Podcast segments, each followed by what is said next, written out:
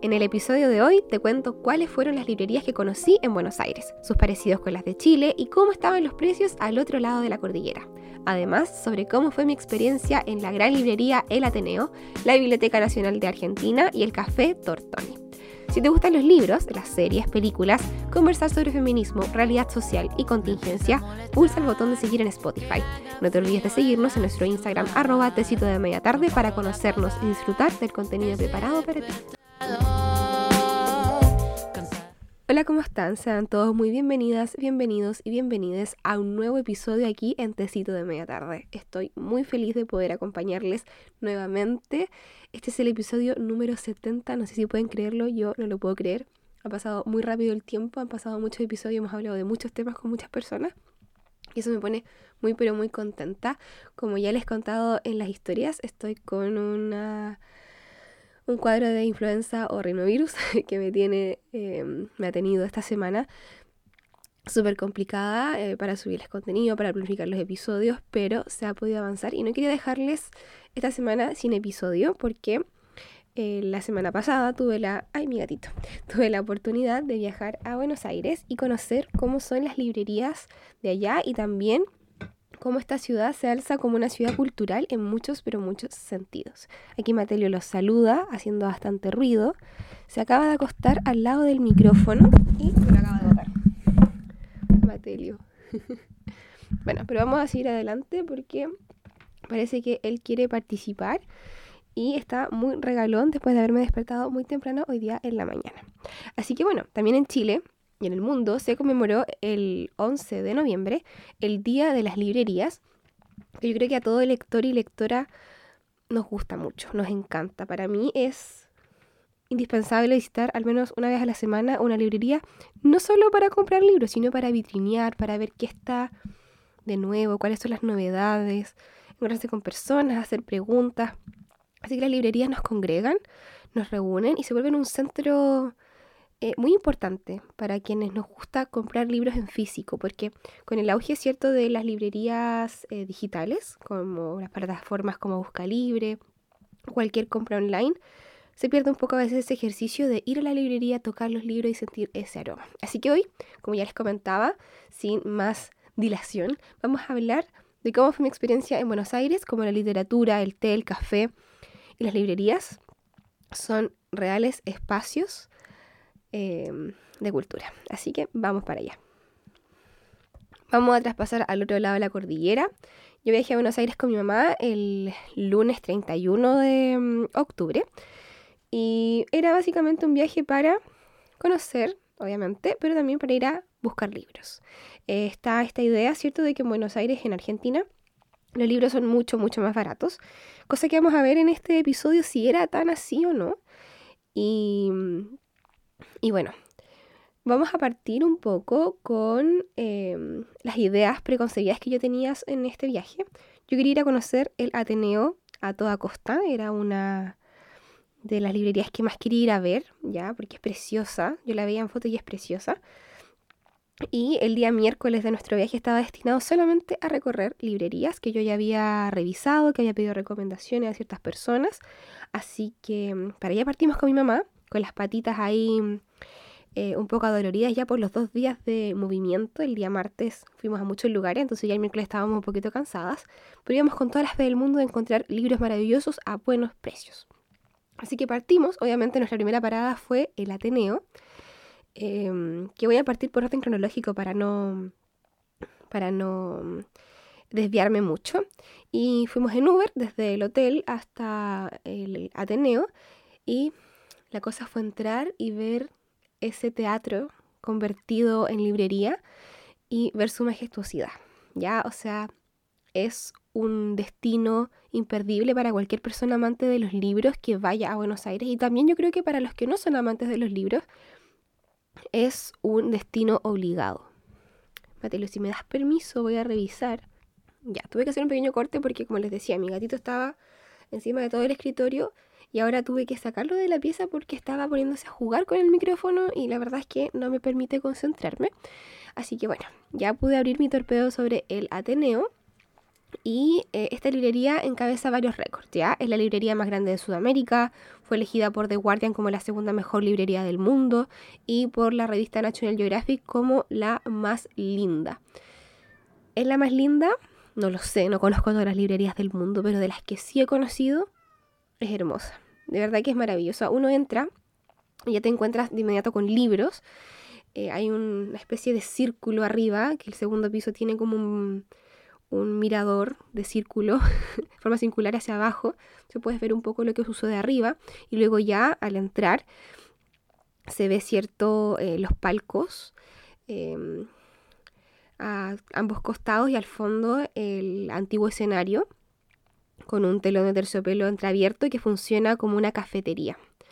Ya em, este, este edificio conserva el esplendor de lo que era un teatro antes eh, del principios del siglo XX llamado Teatro Grand Splendid. Y en el cielo, también en la cúpula de este teatro, em, se encuentra una imagen maravillosa, ¿cierto?, en representación de la paz, ya que fue pintada justo cuando terminó la Primera Guerra Mundial por Nazareno Orlandi en 1919. Así que sin duda es una experiencia maravillosa poder visitarlo. Yo lo recorrí con mi mamá, nos sacamos fotos y obviamente empezamos a ver libros y ver los precios, ya que fue lo que más me sorprendió a mí. Eh, yo iba con la idea de que los libros iban a estar mucho más baratos que en Chile, pero no. En realidad los precios estaban igual o más caros. Ya iba con mi calculadora para hacer las conversiones correspondientes. Y solo advertirles que tengan mucho cuidado con el tema de los dólares. Con mi mamá tuvimos unos problemitas ahí. Nos dimos cuenta después. Pero tengan mucho ojo con el tema de la moneda. Cuando vayan a comprar, si van a hacerlo con con no pesos argentinos y así sucesivamente. ¿Qué libros me traje de ahí? Quería comprarme al menos un libro. Mi mamá, muy generosa, me dijo que me comprara libros de ahí porque era una librería muy bonita, que los iba a tener de recuerdo y que siempre iba a recordar que me los había comprado en el Ateneo. Así que, pues bueno, yo soy débil, se trata de libros, yo le iba a decir que sí. Así que me traje algunos libros y quería comprar libros de autoras argentinas. Traje eh, el libro Una historia sencilla de Leila Guerriero una crónica periodística recomendada por muchos profesores que quiero leer y que me llama muchísimo la atención. También me traje un libro de Mariana Enríquez, los voy a sacar porque no me acuerdo muy bien el nombre, no lo alcanzo a leer desde aquí. Bueno, las cosas que perdimos en el fuego, yo no estaba buscando algo en específico de Mariana Enríquez, solamente quería leer a Mariana Enríquez, ¿ya? Pero tengo muy buenas referencias de este libro también. También compré Chicas Muertas de Selva Almada, un libro que mm, me había llamado mucho la atención, creo que se lo vi a Jun García, que también es no ficción, es un mm, conjunto de historias de eh, chicas asesinadas, eh, de femicidios en Argentina, así que me llamó mucho la atención. También compré el libro Cómo piensan los escritores, que este fue un capricho en realidad, no eh, lo había visto como muy poquitas veces, pero la portada me pareció preciosa y mm, saber sobre técnicas, manías y miedos de los grandes autores creo que los humaniza y mm, a mí lo personal que me gusta escribir y que me gustaría dedicarme a la escritura me parece mm, indispensable. Bueno, esos fueron los libros que compré ahí. Ah, no, falta uno, que es un libro que no lo conocía y que lo vi y me llamó mucho la atención el título que se llama No me acuerdo de nada, de Nora Heffron que se llama No me acuerdo de nada de Nora Heffron, Heffron, Heffron em, de libros del asteroide, eh, que cuando se lo mostré a mi mamá me dijo, yo igual lo vi y me llamó mucho la atención el nombre, porque no me acuerdo de nada. Eh, así que lo trajimos, bueno, lo trajo mi mamá, lo tengo yo en mi pieza, pero lo trajo, lo trajo ella, ¿eh? no lo compré yo. Y esos fueron los libros que traje desde el Ateneo. Em, no salió muy barato, pero son libros nuevos igual. Em, nunca me voy a olvidar en realidad que los compré ahí. Yo creo que nunca lo voy a olvidar. Una de las cosas que no encontré en el Ateneo sí fue nada de Alfonsina Storni. Yo em, quedé muy sorprendida porque el lugar donde iba, el lugar donde no encontraba Alfonsina, así que em, eso me faltó en, en, en el Ateneo y también algo de Luna Miguel ya tampoco tenían nada de ella. Tenían un libro, pero no caliente, que era el que yo andaba buscando. Bueno, en realidad había dicho que iba a partir por orden cronológico, pero se me había olvidado que el día anterior cuando íbamos camino a la Casa Rosada, nos encontramos con una librería de libros de segunda mano llamada Librería José, que fue una de mis favoritas en realidad, por los precios. Era una librería de libros usados con una señora muy amable. La pueden googlear en el Google Maps si la van a encontrar, está en la diagonal, camino desde el obelisco hasta la Casa Rosada. Y ahí encontré algunas joyitas muy muy interesantes, entre ellas Tan veloz como el deseo de Laura Esquivel, un libro que mm, desconocía absolutamente su existencia, pero como Laura Esquivel me gustó tanto en Como agua para chocolate, dije, tiene que venir conmigo, así que mm, vino conmigo a Chile. También compré un libro que mm, desgraciadamente se me cayó detrás del escritorio y está ahí, no lo puedo sacar, pero son obras periodísticas de Gabriel García Márquez eh, que me lo recomendó. Ella me dijo, ¿te gusta Gabriel García Márquez? Yo le dije, sí, me gusta. Y eh, compré este tomo. Como les digo, está abajo ahí detrás del escritorio, no lo puedo sacar. Eh, lamentablemente el día miércoles se me cayeron unos libros y aún está ahí. Lo estaba echando de menos ahora, de hecho, cuando, cuando quería hacer este episodio. Em, pero ya en fotos les voy a mostrar en Instagram con detalle los libros y ahí lo van a poder ver cuál es y qué edición es. También ese día compré el retrato de Dorian Gray de Oscar Wilde eh, en una edición preciosa de Biblioteca La Nación de Planeta. Tiene el logo de Planeta. Eh, tiene las hojas amarillas. Eh, se nota que es antiguo. En esa librería había muchos libros con dedicatoria. es de la, editorial Planeta del año 2000. La edición es del año 2001. O sea, yo ni siquiera había nacido. Entonces comprenderán Em, el valor que tiene. Pero estos libros como estaban abarrotados en un lugar, era un anticuario, entonces los libros estaban baratos en este lugar. Así que muy recomendada esta librería para que vayan a regatear precios sobre todo. Y también compré a Sangre Fría de Truman Capote. Esta edición, no la pueden ver, pero ya les voy a mostrar fotos. Está muy antigua, está muy antigua, pero también está un clásico del periodismo. Es la colección de literatura universal Bruguera, del Club Bruguera ya, eh, esa es la editorial. Em, es una edición del año 79, así que es viejita, pero está en buenas condiciones y se nota que es antiguo y eso me encanta. Así que los, fueron los libros que traje a la librería José, que fue el día antes de ir al Ateneo. ¿ah? Entonces por eso quedé más impactada yo creo que por los precios. Bueno, después de pasar al Ateneo, pasamos por fuera de una librería que se llamaba Cúspide, y donde compramos eh, dos libros y una agendita. Un libro para mí, otro para una tía y una agendita para mi mamá. El libro que encontré acá, maravillosamente, fue el libro de la obra completa de poesía de Alfonsina Storni con el prólogo de Delfina Mucchietti.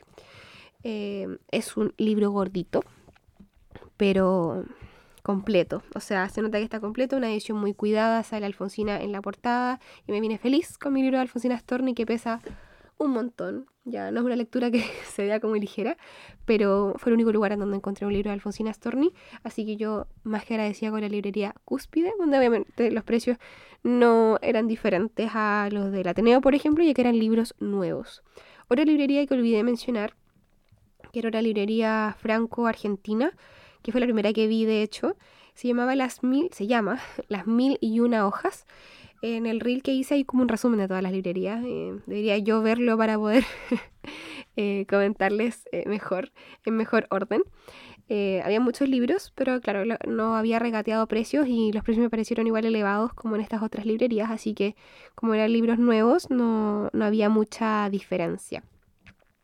Después de la librería Cúspide pasamos a eh, no pasamos a una librería, sino que nos encontramos eh, un kiosco con libros. Ya está muy frecuente encontrar kioscos con cajitas de libros en la calle, como en la vereda, que tienen, no sé, uno por 500, uno por 300, tres por 500 y así, eh, pesos argentinos obviamente. Y, ahí, ahí hay que ir, o sea, ahí hay que ir derechito porque ahí hay cosas muy buenas. Te demoras, tienes que tomarte tu tiempo para poder buscar lo que te interesa y llevarte alguna que otra joyita. Yo de las joyitas que me traje, eh, muy buen estado, original, eh, usado, sí. El alquimista de Paulo Coelho. No recuerdo el nombre del kiosco, la verdad, no, no voy a mentirles. Eh, Jorge Luis Borges, otras inquisiciones también. Y el libro eh, Canto General de Pablo Neruda en la misma edición que el libro de Oscar Wilde de Planeta de la Biblioteca de la Nación del año 2001. Eh, no sabía si era el de Pablo Neruda porque, bueno, funado, pero eh, faltaba un tercer libro y nada más me llamaba la atención y la edición estaba bonita. Y bueno, será. Eh, igual es un es un escritor nacional em, que si te gusta la literatura debes conocer. Em, así que voy a ver si algún día lo leo o no, si se va a quedar ahí con polvo en mi estante. Vamos a ver, vamos a ver eso en realidad. Bueno, y también ya después estábamos bastante cansadas y pasamos a, a la librería Elena de Buenos Aires, que era, que es, no sé por qué digo era, si siguen estando ahí, aunque yo no esté ahí, eh, que es un anticuario eh, donde sí se puede sentir ese ambiente muy cálido de librería antigua que preserva libros antiguos. Había mucho eh, objeto antiguo, habían gatitos. La señora que atendía también era muy amable, muy, em, muy especial, no sé cómo explicarlo. Em, y me traje de ahí el libro El General en su laberinto, una novela de Gabriel García Márquez de la editorial sudamericana que también tenía un valor un poco más elevado ya que conservaba ciertos elementos. Em, ella me explicaba que em, aprendí bastante ahí. Me explicaba que cada libro poseía ciertos elementos que añadían eh, valor. Por ejemplo, una faja en 50 años más le va a agregar un precio, va a agregarle un valor añadido al libro sí que se va a vender como una antigüedad. Entonces yo dije, ah, voy a conservar todas las pajas de los libros y todo lo que traiga. Decía, tengo este libro con un póster que, mm, que recuperamos y esto ya le agrega un valor. Entonces al ser un anticuario y hacer un lugar donde se preservaban libros, eh, los valores obviamente aumentaban debido a todo este trabajo que había detrás. Y bueno, creo que no se me queda ningún libro en el tintero. Ah, sí, el libro que le compramos a mi tía, tía, no escuché esto.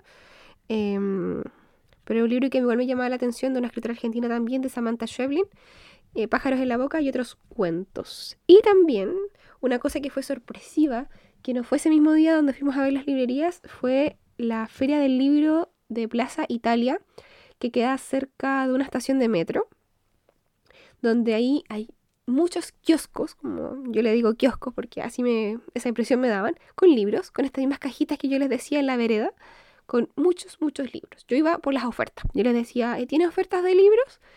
Y si me decían sí, iba a revisar estas grandes cajas con, con libros como un poco perdidos, porque igual tenía mucho libro nuevo, cuyos precios no, no eran muy diferentes a, a los libros de librerías como establecidas en un local. Pero sin duda había muchísima variedad, o sea, mucha, mucha variedad. Y de ahí nos trajimos La razón de mi vida de Eva Perón, un libro eh, que ella escribió, ¿cierto? Donde hablaba de la razón de su vida, claramente. Eh, ese lo quería mi mamá, así que lo trajimos. Y también compré unas cositas de, mm, de Marvel y de Star Wars de regalitos. Eh, había mucho cómic, mucho manga también, así que hay mucha más variedad a un buen precio, así que también tienen que pasar por ahí. Y otra librería que se me estaba quedando en el tintero, que me pareció preciosa, eh, y creo que resume muy bien la esencia de las librerías en, Buenos Aires al menos, que queda en Palermo, es Eterna Cadencia, que mm, es una librería que tiene una, un ambiente muy cálido, un ambiente muy cálido. Tiene un, e, es angosta y tiene muchos libros hacia arriba, entonces hace que sea una experiencia muy envolvente, a mí me lo pareció así. Mucha variedad de libros, em, unas lámparas preciosas y al lado hay una cafetería con comida muy rica. Almorzamos ahí con mi mamá. Sorprendida yo también por los precios de la comida. Muy buena comida a muy buen precio, así que si tienen la oportunidad de pasar por ahí, quizá no para comprar libros, pero sí para comer, está súper, muy recomendado.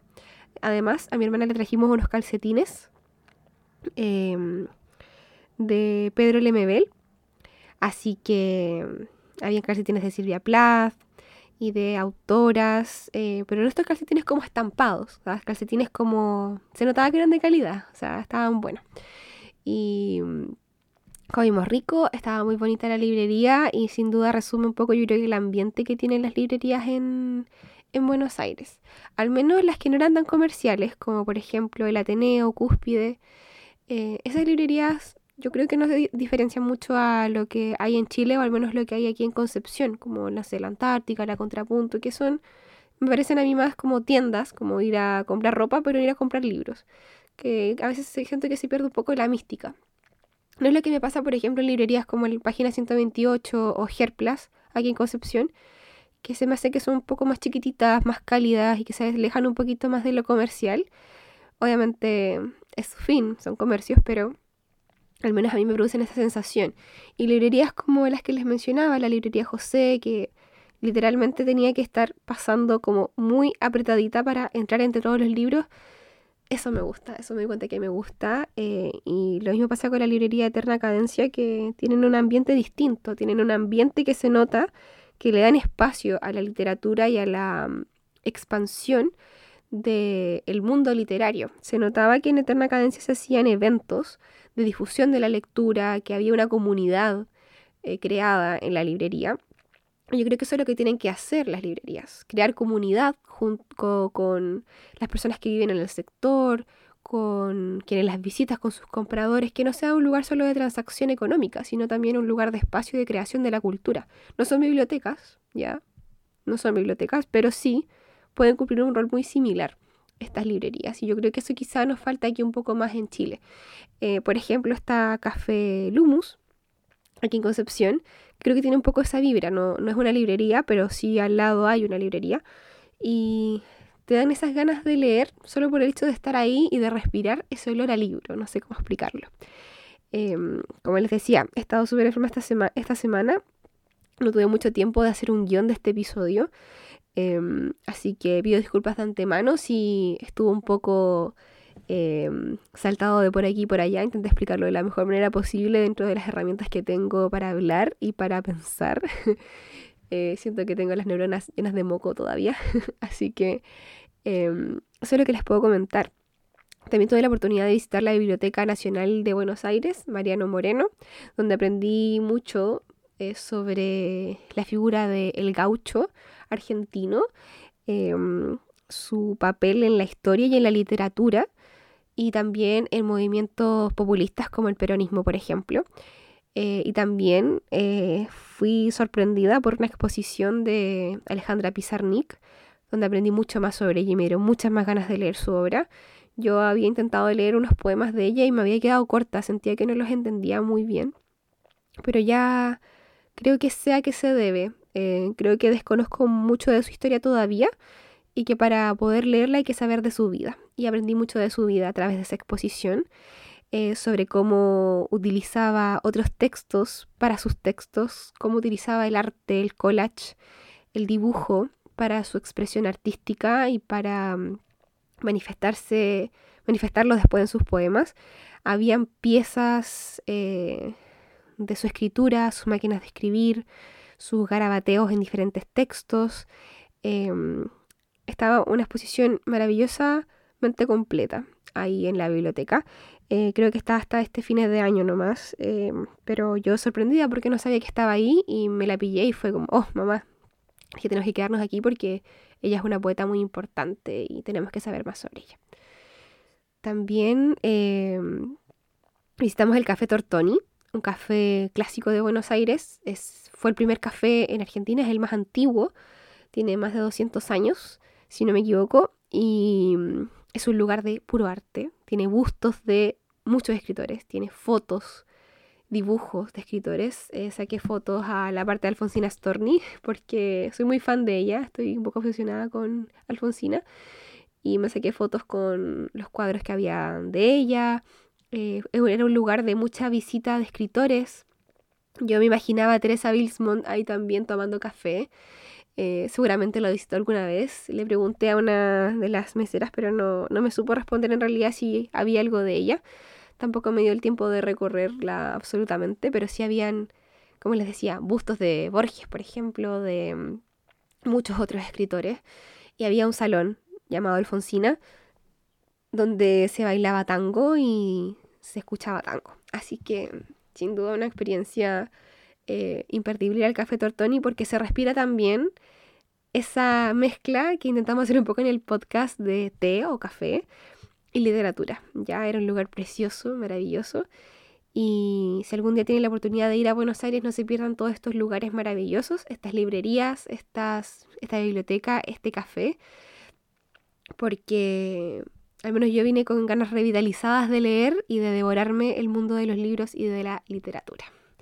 Como les decía, espero que este episodio no haya sido una divagación. Eh, cuando estoy sola también me pongo a hablar mucho, hasta por las ramas, entonces no tengo nadie que me ponga ciertos límites de contenido y tiempo. Así que les doy las gracias por quedarse hasta el del episodio, si es que lo hicieron. Y no se olviden de seguirnos en nuestras redes sociales. Estamos como Tecito de Media Tarde y estamos subiendo contenido alusivo a los episodios todas las semanas. Así que les mando un abrazo y si tienen la oportunidad de ir a Buenos Aires, vayan, disfruten la ciudad. Hay mucho que conocer. Yo volvería para conocer todo lo que me faltó conocer y ir a todos los lugares que me faltó ir. Y y reflexionemos también sobre el papel que juegan las librerías en nuestras vidas y en nuestros entornos comunitarios. Así que eso, les dejo un abrazo y nos escuchamos en el próximo episodio. Chao, chao.